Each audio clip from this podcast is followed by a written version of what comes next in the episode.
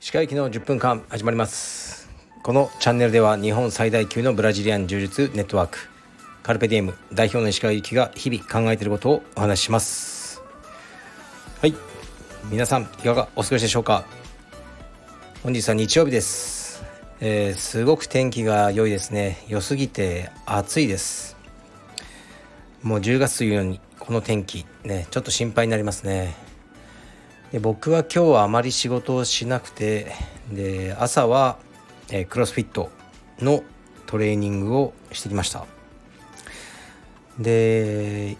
今はですねお試し期間としてあのね炭水化物を取らずに生活してるんですけどまあ取らずに全くね取らないのは無理なんですけど野菜にも含まれてるしまあいわゆるこうお米、えー、パスタとかねうどんとかあの小麦粉とかは取らずに生活してるって感じですね。でお昼は今日はステーキを食べたんですけどあのー、ご飯がついてるねランチセットだったんですけどまあご飯はいいですっていうふうに言ってお肉だけを食べたという感じですね。まあお米食べたいですけどねでもしばらくやってみようと思います。なるべくねあのカタボリックにならないように筋肉が落ちないようにして脂肪を落としたいなと思ってますね。でそれからあちょっと家でねあのー、ゴロゴロして今仕事してます。でねレターはもう来てないのであの、まあ、フリートークになるんですけど今日もデラヒーバカップをやってますね。でまあ僕は見に行ってないんですがあのカルペディエムの皆さん頑張って良い成績を残してくれてるようです。たまにはね大会行こうとか思うんですけどね。なんか足が向かないんですよね。でも前はあの行った方がいいのに行ってないってちょっと罪悪感があったんですけどもうそれさえないですね。別に行く必要はない。はい。と思ってますね。あのうんなんかあまりこう人混みが好きじゃないとかね、まあ、そんなこと言ってらんないですけど、まあ、とりあえず僕はもう行かなくていいだろうと思ってますね。行くこともあるかもしれません。でえー、っとですね最近はあのこの間も言ったんですけど海外の、ね、友達とやっとねもう日本に行くよとかあまあこっちが来るよとかそういう話をねあのするようになったんですけどちょっと感動したことがあってでこうスタッフあまずねその感動したことの前提として僕によく来る話はえっ、とどこどこのメーカーさんとかブランドさんから格闘技関係とかスポーツウェアとかですね,、えーね、うちのカルペディウムの選手にスポンサードしたいとかあってで「あいいですよ」とかそういうのよくやってたんですけどとかまあ僕からねあのこの選手どうですか？で進めるとか。で大体どうなるかというと最初のうちいいけど決められたねあのインスタをね週に1回アップするとか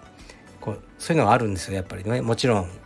物品提供だけにしても、ね、こうしてもらう以上。で大体やんなくなるんですよスタッフが。それでその、えー、ブランドさんから僕にちょっとあのねもう少しやっていただかないととか言われてでもちろん僕もそれをそのスタッフに伝えてでそのスタッフもなんか面倒くさそうにやるであの途中で契約切られるもうこれね何度も何度も繰り返したので僕もそういうことを一切しないって決めてるんですね。あのまあなんか話が来ても、えいやまあ勝手にやってくださいって言って僕を通さずやってくださいって言ってあのスタッフとねなんか適当な契約結んで適当に終わるっていうのをこう目の当たりにしてるんですね。だからそういう間に入って何かを紹介したりするのやめようって思ってたんですね。でもあのこれ充実と全く関係ないアスリートですごくまあ、若いんですけど尊敬できるアスリートだなと思ってる人が身近にいてでインスタとかもこれ大変だろうなこの撮影このレベルの動画を上げ続けるのはというような思うぐらいいつもしっかりとあの上げてるらっしゃるんですね。でその方がたまたまこうスポンサーがね欲しいというようなことをおっしゃってたのでウェアとか関係ですね。で珍しくこれはなんかしてあげたいと思ったんですよね。それであのあるスポーツメーカーのあのアンバサダーをやってる、ね、外国人の女性がいるんですけどに連絡をしてねこういうすごいあのいいアスリートいるんだけど今あなたがスポンサードされてるブランドのマネージャーとかにちょっと紹介してくれないっていうふうにこう言ってみたんですよね。でその僕の友人の外国人の女性はあの本当に数少ない僕の友人の一人ですごく信頼できる人なんですよ。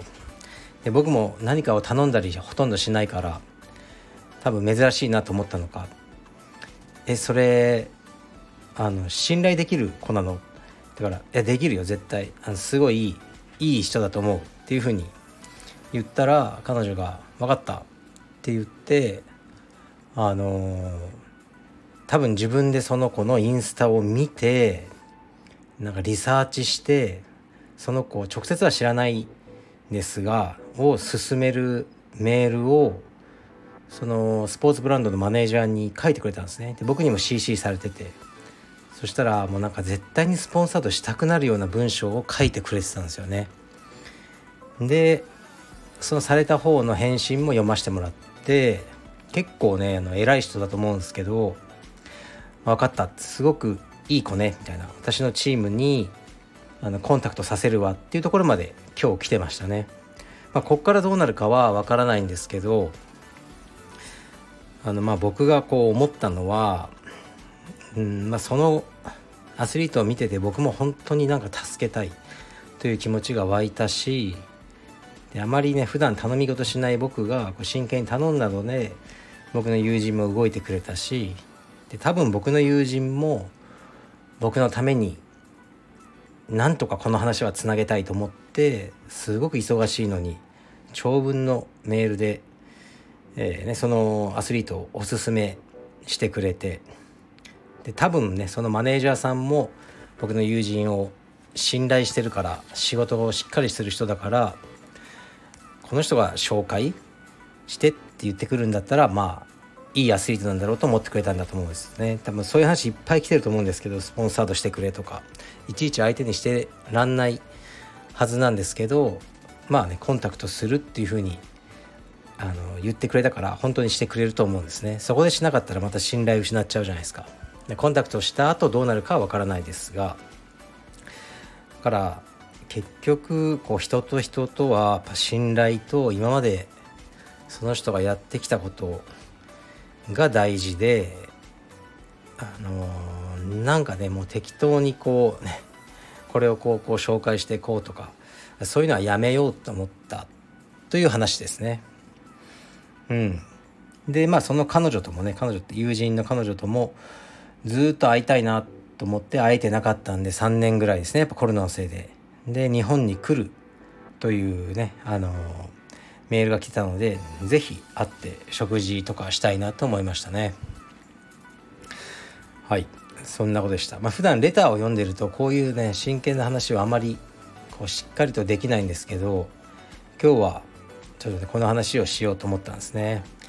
これでね本当にスポンサードというかねまあどこまでのスポンサードしてくれるかもわからないけど何らかの形でこのアスリートが報われることを本当に祈ってますね。やっぱり誰かがねどっかで助けてあげないとそのアスリートの生活ってきついんですよね。